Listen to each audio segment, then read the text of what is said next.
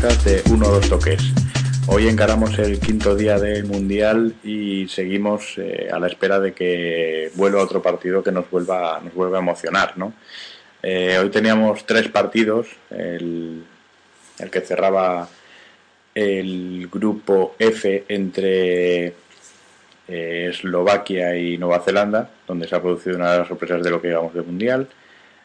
también teníamos el inicio del grupo G, con Portugal y Costa de Marfil por un lado y Brasil y Corea del Norte por el otro. Y luego mm, ya tenemos todo encarado para el debut de España que se producirá mañana miércoles. Eh, empezando por orden cronológico, Nueva Zelanda y Eslovaquia jugaron un partido, bueno, que se, que se ciñó a lo que más o menos esperábamos. ¿no? Eh, Eslovaquia trató y consiguió imponer su mayor calidad, tanto técnica como táctica, a lo largo del partido dominó sin ningún problema y si bien Nueva Zelanda tuvo alguna ocasión eh, esporádica antes de, que llegaran los goles, sí que aguantó la primera mitad sin, recibir ningún gol. Eh, de Eslovaquia me gustaría citar a Weiss, el, jugador del Manchester City, que no está teniendo minutos, el hijo del seleccionador, en el, en el club de, de Manchester, pero que para, para la selección eslovaca es, es un fijo es un jugador que bueno ha aportado la movilidad y, las ganas de intentar cosas dentro de, una Eslovaquia que ha jugado muy ordenada y que bueno que simplemente siguiendo su plan pues se ha demostrado superior a, Nueva Zelanda que es eh, seguramente de largo junto quizás junto a Corea del Norte eh, el equipo que a priori acudía a este torneo como de los más limitados eh, hemos tenido que esperar la segunda parte para ver goles. Y de hecho no hemos tardado mucho en ver el gol de Eslovaquia, gol de, de Vitek en, una, en un remate de cabeza, que bueno, que parecía que ponía las cosas en su sitio y a partir de ese gol pues Eslovaquia sí que se ha puesto a sestear y un poco a, a evitar el desgaste. Mientras que Nueva Zelanda, pues bueno, poco a poco, viendo que pasaban los minutos y que seguía viva en el partido, pues ha ido creciendo hasta que en la última jugada del partido ha rematado un centro desde la banda izquierda que suponía el sorprendente y definitivo empate a uno. Eh, este empate, desde luego, trastoca todas las posibilidades que tuviera Eslovaquia de pasar octavos en un grupo medianamente complicado junto a Paraguay e Italia. Y a Nueva Zelanda, bueno, pues han celebrado el empate y ese gol como si hubieran ganado la Copa del Mundo y no es para menos, ¿no? Eh, como os contaba al principio, era un equipo que venía con muchas probabilidades para ir, irse goleado en cada partido y de momento en su debut en este mundial pues ya ha rascado un punto. A las 4 de la tarde, eh, Portugal y Costa de Marfil daban, daban el pistoletazo de salida en el grupo, en el grupo G. Era un partido que muchos esperábamos eh, por, por, muchos motivos. ¿no? primero el, el ver el partido que iba a hacer Cristiano Ronaldo, eh, uno de los jugadores llamados a ser figuras del, torneo, eh, ver si Drogba definitivamente iba a jugar de una vez o no. Mucho se había, se había hablado si le iban a dejar eh, participar en el partido con una protección especial en su brazo, si iba a reservarse, si, bueno, también dependiendo un poco de cómo se desarrolla el partido, ¿no? El partido ha sido claramente, a mi modo de ver, dominado por Costa de Marfil.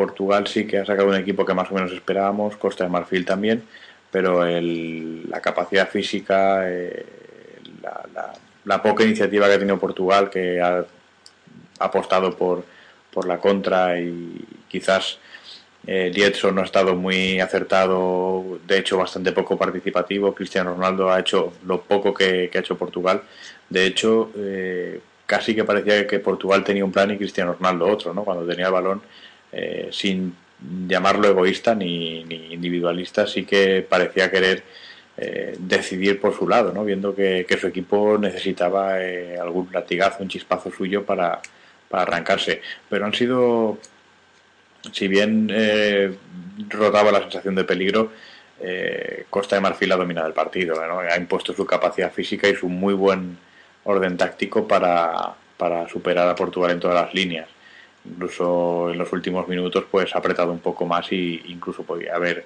conseguido un gol. Al final Drogba sí que tuvo minutos, un poquito menos de media hora, pero bueno, se le ha visto bien y, imagino yo que para el segundo partido eh, estará ya más, más rodado y seguramente con una participación más decisiva de la que ha tenido hoy.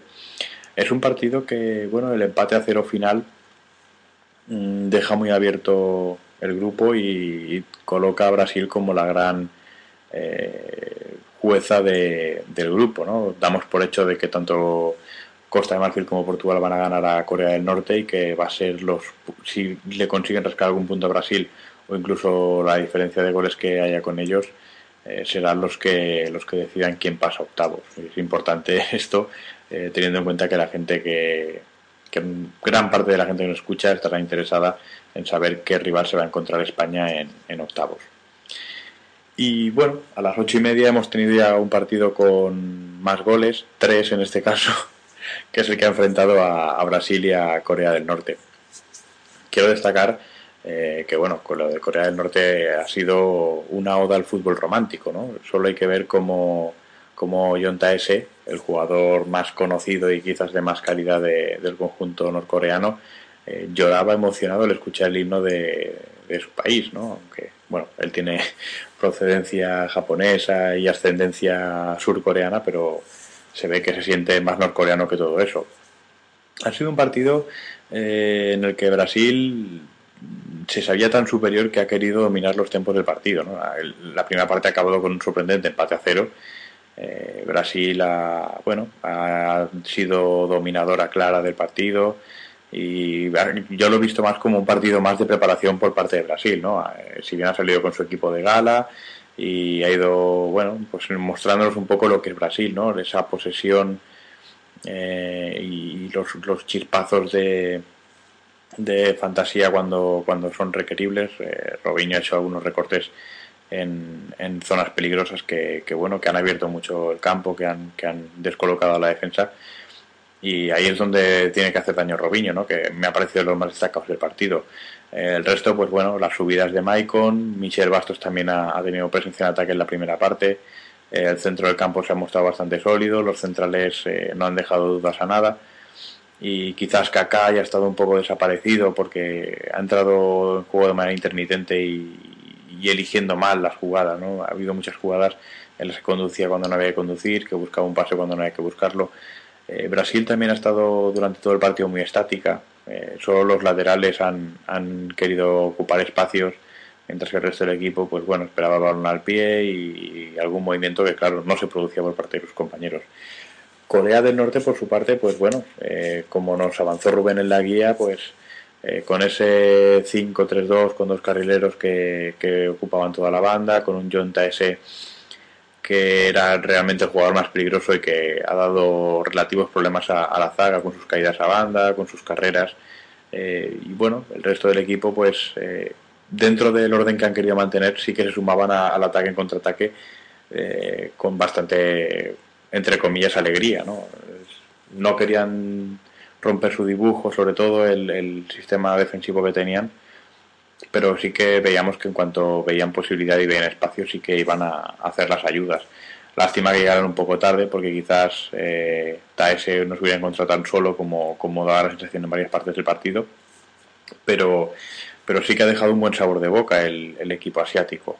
En la segunda parte, bueno, pues han llegado los goles. Eh, uno de Maicon, en una de sus múltiples subidas, pues ha cruzado el balón casi sin ángulo desde dentro del área y el portero que no tapaba su palo, pues ha visto cómo se metía el balón. Eh, yo creo que ha sido un justo premio para Maicon, que me ha parecido junto a Robinho el mejor de Brasil y que menos que llevarse un gol. Y a partir de ahí, pues ya Brasil ha encontrado la tranquilidad que necesitaba, ha jugado bastante más liberado. Eh, Corea ha seguido con su plan habitual. Mm, imagino que no contaban con, con, puntuar ni con, ni con mucho menos lograr la victoria y simplemente lo que querían hacer era dar una buena imagen en un partido que seguramente sabían que iba a ver todo el mundo. Eh, luego, pues por la propia inercia del juego, Brasil ha conseguido el segundo. Un fantástico pase de Robinho habilitado el ano que ha cruzado fácil y a partir de aquí, pues bueno, eh, Brasil ya ha dejado pasar el tiempo hasta el punto de, de dejarse encajar un gol por G que ha culminado una buena jugada de Taese y ha hecho una buena percusión por dentro del, del área brasileña, dejando un poco sentada a Lucio y cruzando con más fuerza que calidad ante, ante Julio César. Eh, este gol, pues bueno, ha sido celebrado también de manera emotiva por los norcoreanos porque eh, que una potencia futbolística como ellos consiga meterle un gol a Brasil, eh, por muy vendido que estuviera el partido, pues eh, lo ha visto todo el mundo y supone una, una inyección de moral enorme. Y, bueno, que a la postre los libros de historia quedará un resultado tan corto como quizás engañoso, pero sí que es justo que Corea del, del Norte por su... Bueno, no, por lo que estoy comentando todo el Mundial, ¿no? Por, por ser fiel al estilo que lleva, le ha llevado el Mundial, se llevará un gol, ¿no? De, de, recuerda ante Brasil, que yo los veo como máximos candidatos a, ser campeones, junto a España, eh, que se lleve un, gol por parte de Corea, me, parece un, incluso que nadie lo tomaba, pero un gran detalle para, para los asiáticos. Y bueno, esto ha sido el podcast de, hoy. Mañana, como os contaba, tendremos el debut de España mm, junto al, al Honduras-Chile.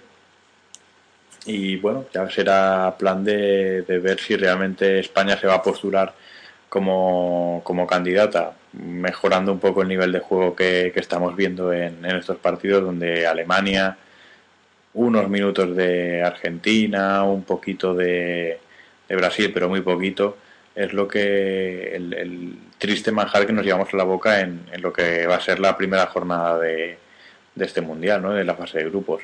Veremos si hay si hay lo que os digo mejor nivel de juego en este último en este último día y bueno ya mañana con otro podcast os, os contaremos cómo ha ido todo. Eh, como siempre, antes de despedirme, os voy a dejar las maneras que tenéis de contactarnos o de estar al tanto de, bueno, de nuestro trabajo, entre comillas. Eh, por supuesto, lo primero que os recomiendo es que visitéis el blog, ya sabéis, www.12toques.tk. Nos podéis seguir en Twitter. Hoy tampoco he estado muy activo, lo siento, pero faena manda. Es twitter.com barra 12 toques y por supuesto seguirnos en Facebook. Hoy he estado un poco emotivo en los enlaces que he colgado por ahí es tres, bueno, facebook.com eh, barra 12 toques. También saludar a toda la gente que nos escucha desde el podcast de Don Balón, que han accedido a, a compartir con nosotros este, esta pequeña vaina sonora. Y por supuesto los amigos de Radio Deportiva, donde también podéis escuchar este, este podcast. Ya sabéis, radiodeportiva.net, ahí toda la información del Mundial está, está disponible ahí, al igual que en donbalón.com.